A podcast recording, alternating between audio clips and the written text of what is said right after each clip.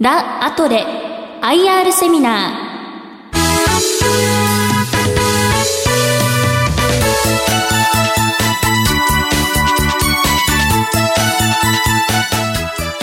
ー。この番組は証券コード8885ジャスダック上場株式会社ラ・アトレの IR 活動の一環としてお送りします。お話は株式会社ラ・アトレ代表取締役社長脇田栄一さんです。聞き手は株都庁カタリスト櫻井英明さんです。この番組は2月16日に福岡で開催した IR セミナーを収録したものです。ラ・アトレ IR プレゼン証券コード8885東証ジャスタック上場株式会社ラ・アトレ代表取締役社長脇田栄一さんです。どうぞ大きな拍手でお迎えください。私が株式会社ラ・アトレの社長脇田栄一と申します改めてよろしくお願いしますお願いします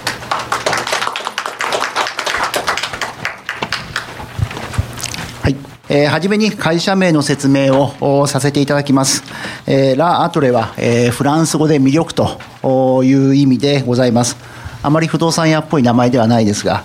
えー、私どもは仕事をする中で、えー、魅力のある街づくりということをコンセプトに、えー、日々、えー、事業を行っております。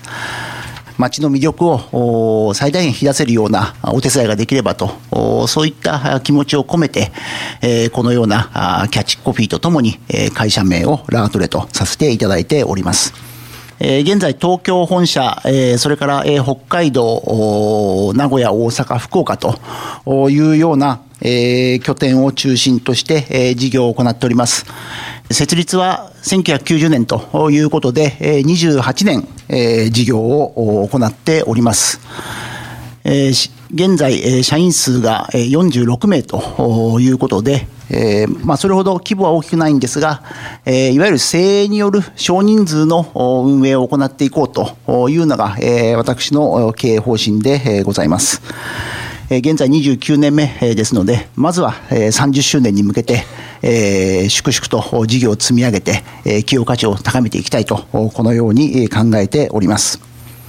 1990年にですね、え、まあ、書いてあります、再生不動産のパイオニアということで、自ら名乗っておりますが、えー、おそらく一番初めに、えー、いわゆる最近後輩のリノベーションマンションということを行ったのが、実は私どもであるというふうに、自負しております。えー、それから、えー、創業、えー、16年目に、えー、大阪証券取引所ヘラクレスに、えー、上場ということで、えー、その後ですね、えー、私が、えー、2013年、もう丸6年になりますが、えー、社長に、えー、就任させて、えー、いただきました。えー、福岡、えー、このエリアにつきましては、えー、2016年の3月にですね、えー、東区のアイランドシティに、えー、ショッピングセンター、あの、アトレアモールというショッピングセンターをオープンさせていただきましたのが、えー、この地区の初進出の事業でございます。えー、まあこれ30年近くやってますと、まあ企業もですね、えー、まあいろんなことを試行錯誤しながら行ってまいります。えー、不動産業界、まあ、例えばマンションデベロッパーだったりとかですね、また、えー、建売り業者あだったりとか、また中にはそのアパートをね、建築して、えー、投資家に販売するとか、まあ、いろんな事業ございます。えー、私どもは、まあ、一つの事業に特化せず、えー、様々な事業を行っていくことによって、えー、市場環境の変化に対応していこうと、このようなことを創業当時から、えー、行っております。これ社長、やっぱりそのバブル崩壊、それからまあリーマンショック、っていうのを乗り越えてきた歴史っていうのは、やっぱり財産ですよね。ありがとうございます。えやはりですね、えリーマンショックの後、え実は私が、え2012年にこの会社に、え経営参画いたしました。えその時のですね、え実は純資産というのは2億3000万です。えー、現在、まあ、31億まで、えー、この6年間で、えー、戻ったんですが、えーまあ、やはりこの苦しい時代を乗り越えてきたということが自信につながったということとともにですね、やはり企業を永続するためには何をしたらいいかということが、やはり経験則の中で分かったということは、まあ、高い月謝でありましたが、これからに生かして事業を邁進していこうと、こんな状況でございます。えー、まあ私どもがこういった事業体を始めた時にはですね、それぞれまあ非常にあのそれぞれの事業に専業で特化しておりました。えー、まあ皆さんご存知のように昔はその大京という分譲マンションであればトップカンパニーありました。今オリックス傘下になりましたけれども、えー、また、えー、建売り事業ということであれば今の飯田グループの始めですね、えー、建設、まあ飯田建設工業というものがございました。えー、そういったまあ各事業に特化する会社がある中で、まあ、私ども後発の会社がどのような形で業界のポジションを取っていくかというところで考えたのが、まあ、このいわゆる脱特化全方位型ビジネスポートフォリオとこのようになっております。その中でですね、えー、まあ、いろんなことをやっているんですが、まあ、その時期時期でですね、じゃあ、どの事業で収益を上げているかと。いうことでいきますと、えーまあさえー、この2018年、えー、12月期、まああのーえ、一昨日、え、発表いたしましたが、え、事業のバランス大きく分けて、現在は3つが収益の柱になっております。え、そのうちの一つが、ま、いわゆる再生不動産販売部門と、え、リノベーションマンション、ま、これが私どものやはり大きな、え、事業の柱の一つであります。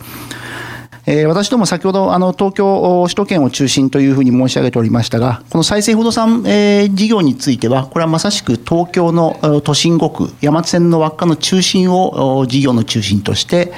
いわゆる私どもでプレミアムリノベーションという表現を使って行っております。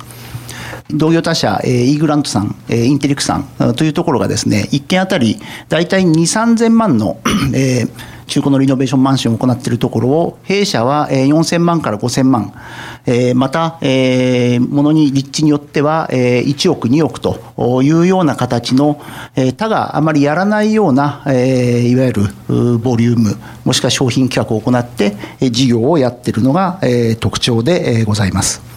え、このプレミアムリノベーションの特徴はですね、まあ、あのこちらの九州エリアということであれば皆さん非常に広い、え、お住まいに住まれているかと思うんですけれどもやはり東京の場合はですねなかなかの100平米とかというマンションございません、え、また、え、用地も限られているということでなかなか一戸建てというのを都心に持つのが難しい状況の中で、え、私どもはですね、えー、そういったニーズに逆に特化して事業を行っていこうということが、え、特徴でございます。えー、白金ハイツ半蔵門、えー、ハウスこれ書いてありますがあの全てこう山手線の輪っかの中でですね、えー、また広さも100平米超えるようなもので特徴はですね私どもはまあ実は築年数非常に古いんですね。えー、30年、40年、えー、それからまあ、でも一棟リノベーションの物件は50年程度の築年数ですが、1にも2にもロケーションがいいと。いうこととともに、今、新築の分譲マンションで供給しないような、えー、広さのマンションを供給すると。えー、こういったことが、えー、特徴になっておりますこれ、実際問題として、中古の30年、40年、50年のマンションって立地はめちゃくちゃいいですよね。はい。ロケーションと言われましたけど。はい。えー、この立地がですね、やはりあの新築でも、あの今立地もよくあのタワーマンションという話を聞くと思うんですけれども、なかなかですね、この都心の、えー、一等地、もしましてや駅から近いところというのはやはり限られております。えー、そういった中でやはり昭和40年代、えー、50年代に供給した物件というのは、えー、やはり非常にいいロケーションにあると、いい立地にあると、まあそういった物件でございます。まあ、これを中心に私どもは取り扱っております。中には、えー、新しいものもあるんですけれども、まあ、ほとんどが古い、えー、案件であると。で広さも皆100平米以上、えー、駅からの距離もまあ大体5分、まあ、遠くても10分程度というようなものであります。一個一個のリノベーションマンションですと建物の外観というのは変えられないんですね。えですがやはりいい場所で、えー、まあ、この中を変えることによってですねあの実は私どもの供給する物件というのは周りの新築の供給物件の安いもので半額高いものでもですね、大体7掛けから75%ぐらいの金額で買える価格設定になっております。えですから、まああの今、新築で例えば予算で、え決まってるお客さんがですねどうしても広さが足りないということになってきますと、私どものやはりマンションを、え指名していただいて、購入いただくということが今、非常にあの多くなっております。もう新築ですよね、イメージ、中は。はい、そうですね。あの、また特に、あの、先ほど、あの、お話ししました通り、現、あの、エントランス、入り口はですね、えー、30年、40年の古いままの中を通って、えー、来るわけですから、この落差にですね、皆さんやはり、あの、驚かれて、えー、なるほどということで、やはりご購入いただくということが、まあ、非常に多く、あの、発生しております。はい、えー、まあ、もう一つの事業の柱、えー、不動産販売、新築不動産販売と書いてあります。エンドユーザーに販売する分譲マンション事業とともにですね、収益不動産開発と書いてあります。まあ、これはあのいわゆる収益を生む不動産を開発して投資家に売却していくと、まあ、こういった事業でございます。でここであの一つ皆さんに注意していただきたいのはですね、えー、私どもそのいわゆるその個人の投資家の方々を相手にした例えばアパートとかですね、えー、例えばサラリーマン投資家の方が、えー、購入するような賃貸マンションというセグメントではなくてですね、えー、もう一つ上のボリュームゾーン。例えば富裕層の方が、えー、資産運用で、まあ、例えば現金購入するような層とかですね、えー、それから、えー、死亡ファンド。えまた規模の大きいものでいきますと、リートというような、少し一定の規模のあるものの開発を行うのがえ特徴でございます。逆にあの分譲マンションの例につきましては、え新築の不動産販売につきましては、今、非常にあの不動産業界、え業者の河川化が進んでおります。まあ、そのような中で、えー、私どものような中小のデベロッパーがですね、えー、大きな開発を行って、大手と組んで、あの戦っていくということはせずに、えー、個数規模でいうと、まあ、20個から30個程度の小規模な物件を、いい立地のところに開発して、ピンポイントで供給していくと、このような戦略を取っております。これ社長、代々木の収益物件なんかは、住宅だけではなくて、オフィス仕様なんかも想定されているということでそうですね、あの双方という形で開発しまして、これ、現在、あのリートのポートフォリオに組み込まれておりますが、やはりあの都心の、まあ、こういった開発も私ども非常にロケーション、まあ、立地を重視しておりますので、えー、賃住宅兼、えー、オフィスというような、えー、あの開発で、えー、供給しております、はい、あとあの地元、福岡ですけども、去年6月オープンしました、これ、ホテルですよね、はい、インバウンド、やっぱり念頭に置いたっていうふうに考えていいでしょうか？はい。えー、マンションと同じような形でですね、えー、普通にお風呂もあって、えー、バルコニーもあるということで、えー、通常の今、えー、福岡市内で開発しますビジネスホテルとは、えー、また全く違うコンセプトで、えー、いわゆる外国人の方をターゲットとしたかつ中長期滞在の商品供給と、このような商品になっております。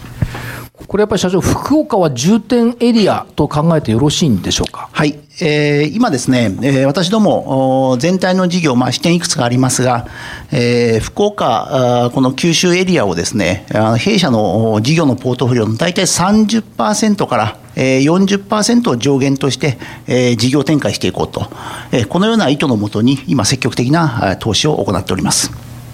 はい、えー、もう一つの収益の柱ということで、まあ、不動産管理事業部門と書いてありますが、えー、よく、まあ、あの不動産管理、えーまあ、PM 等々聞くと思うんですけれども、私ども実はこれ、表現、不動産管理と言いますが、実は不動産賃貸業でございます。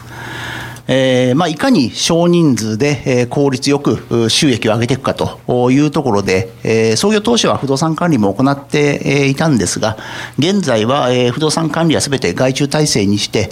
す、え、べ、て、えー、自分たちのバランスシートで資産を持って賃貸していくということに、えー、戦略の舵を切りました。えーまあ、今、これありますのは、えー、高齢者住宅、まあ、商業施設、それからホテルとありますが、えー、特徴はですね、えー、いわゆる通常の賃貸マンションとかを持ってないんですね。えー、重点持ってたんですけど、これ処分全部処分して、実はこういった施設に転換しました。で、これはどういうことかと言いますと、まあ、いわゆるその、一社のテナントが長期で借りるということはですね、実際のその収益性、実際の利回りというのが、え、いわゆる賃貸マンションよりも非常に高くパフォーマンスが出るんですね。でそういったところに着目しまして、まあ、いかに人数を増やさずお金が稼いでくれるかという形で今現在のポートフォリオが、えー、このような形になっております今全体でポートフォリオ十数棟ですか？はい、そうですね。現在11棟、全国に持っております。で、まあ、次にこの、どんなエリアかということでですね、大体今、用途分散、まあ、よくあの最近ですね、まあ、ここ、東日本大震災以降、毎年、何らかの、地震、それから、豪雨災害等々ございます。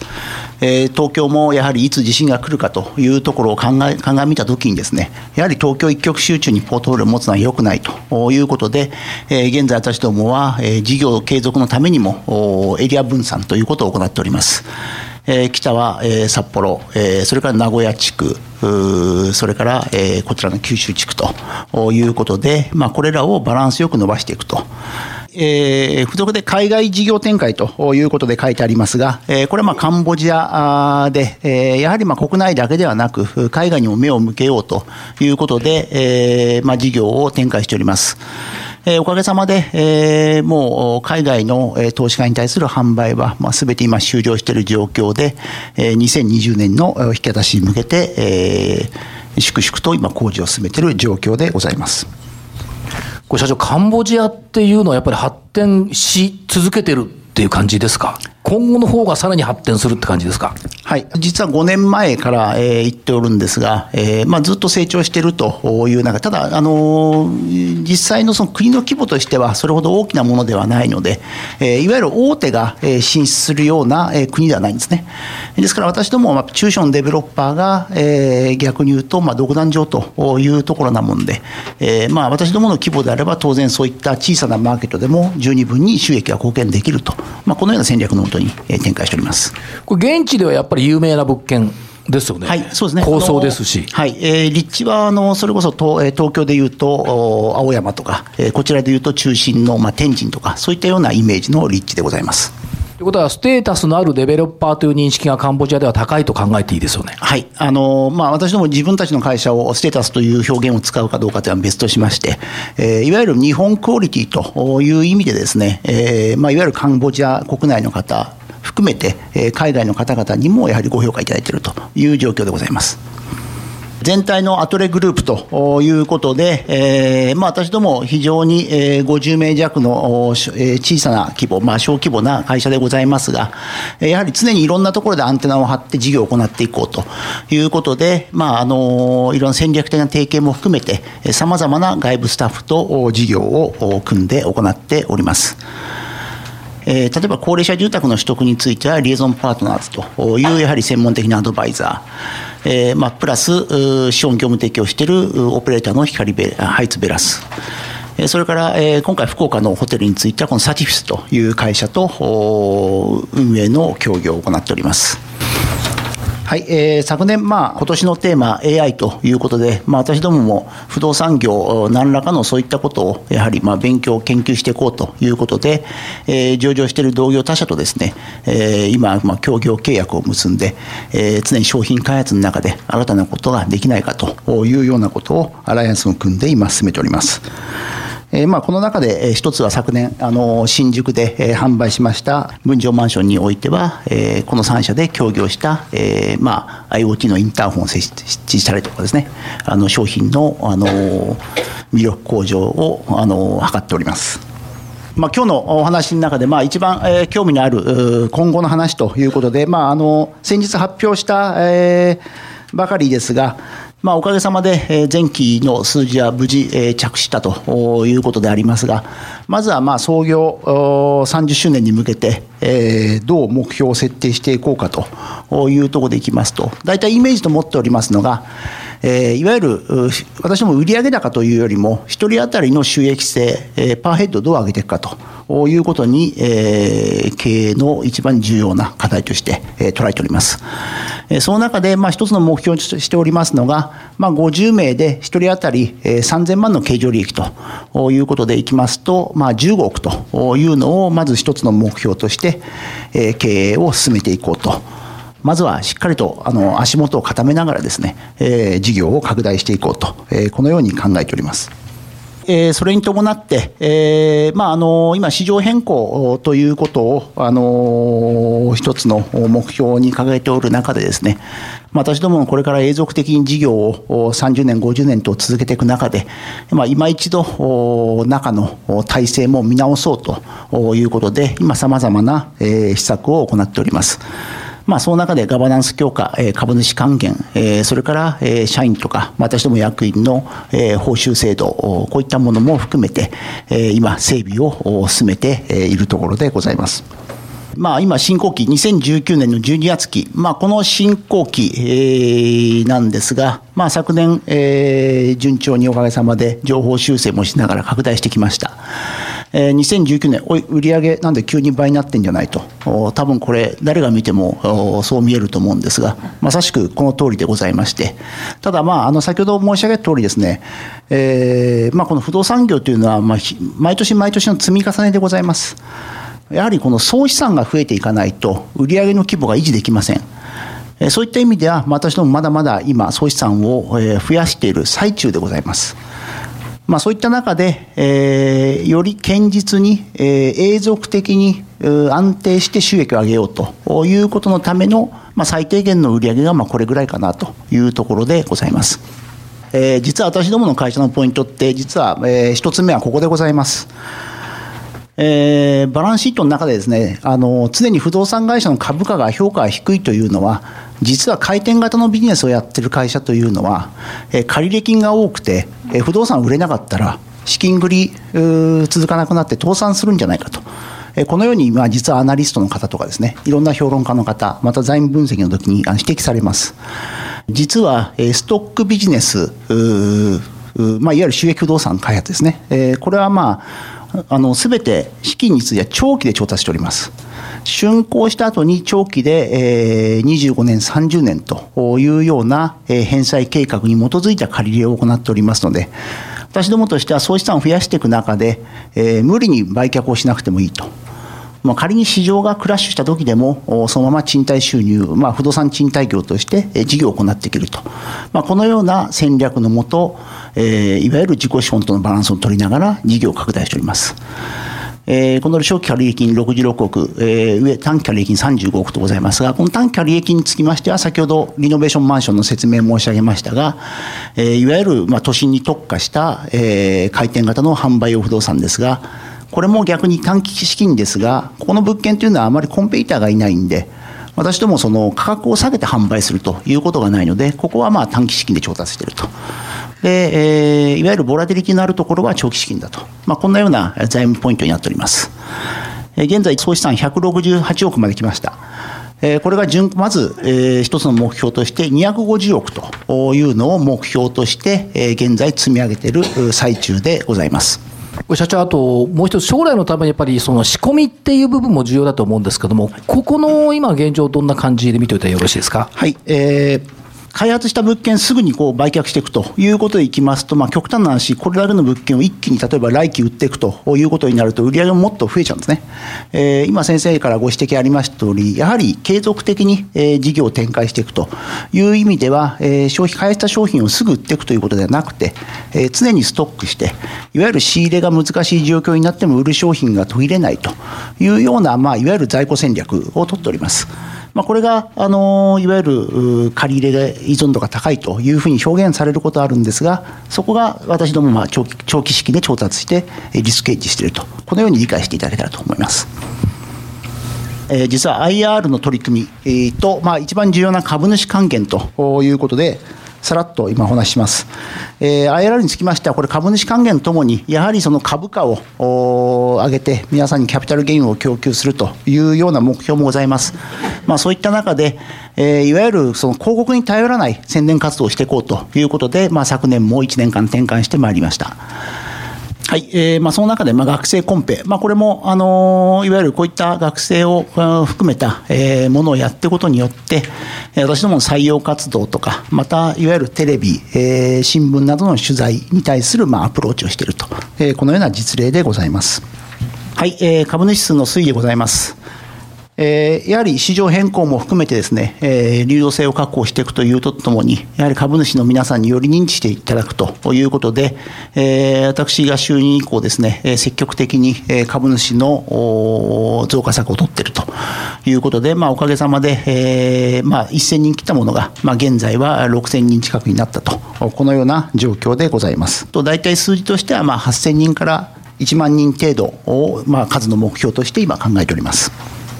配当方針、え昨年、え発表させていただきましたが、まあ、まずは、え安全なところの、え配当方針ということで、えレンジありますが、え一応今年の12月期、2019年12月期については、え現段階では、え17円ということの発表をさせていただきました。業績、え推移ということで、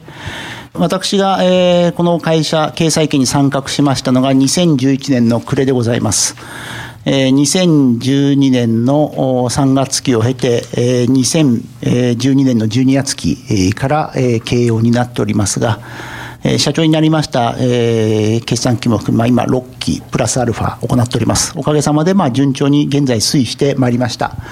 え、先ほどのあれですけど、え、純資産2億3000万から、まあ、今31億まで、え、伸びてきたということでございますので、これに、え、見合うやはり株価になるように、え、頑張っていきたいと、このように考えております。えーまあ、現在170億弱の総資産でございます。えー、おかげさまで純資産も30億ということでいきますと、えーまあ、総資産250億に対して、まあ、純資産50億程度、自己資本比率20%、これがまあ一つの目標でございます。えー、まあしかしながら、あの、やはり、えー、大事なことは、えー、無理をせずに、堅実に事業を継続していくと、え、このようなことが大事であると、え、考えております。え、まず業績の、ね、目標というのも当然あるんですが、まあ、そのような中で、我々経営陣がやはりもう目標としている時価総額、まずはここ、え、近いところで50億、これをまず目標にしようと。で、ここをクリアした後に、やはり、え、時価総額100億と。まあ、一つ時価総額100億超えることによって、いろんなこう指標で取り上げられます。えー、まずはやはり企業の価値を上げていくという意味では、えー、事業を積み重ねるということとともに、やはり皆さんの目に触れるということでいきますと、時価総額100億というのが一つの目標であると、えー、このように認識しております。同業他社の不動産会社と違ってですね、えいわゆる不動産不況のもし週刊誌に記事が出たときに、不動産の株価下がります。その時にぜひうちの会社を思い出してください。不況時にも業績変わりません。逆に不況時に、えー、他が元気なくなった時に私どもは打って出るだけの今準備をしております。これを、え、実は今日、えー、2つ目の覚えていただきたい、え、キーワードでございます。えー、私の方からは、えー、以上でございます。えー、今、2つ申し上げました。実は、えーと、一番大事なこと、3つ目、え、申し上げるのが、これ一番最後に申し上げるのがいいと思いまして、え、申し上げます。え、実は今、1番目、2番目、これを覚えて帰っていただいてもですね、肝心なことを覚えていただかないと、全く1番目には役に立ちません。この3番目に覚えていただくこと、これ一番簡単です。証券コード8885。これを皆さん、3番目、覚えて、えー、書いてください。えー、弊社の財務戦略、それから、えー、目標の時価総額、それから最後に証券コードと、えー、この3つを申し上げまして、えー、私の会社説明を終わりにしたいと思います。えー、ご清聴ありがとうございました。ありがとうございました。えー、ここまでは、ラ・アトレ IR プレゼン、証券コード8885、東証ジャスタック上場、株式会社ラ・アトレ、代表取締役社長、脇田栄一さんでした。ラ・アトレ IR セミナー。この番組は、証券コード8885、ジャスダック上場、株式会社ラ・アトレの IR 活動の一環としてお送りしました。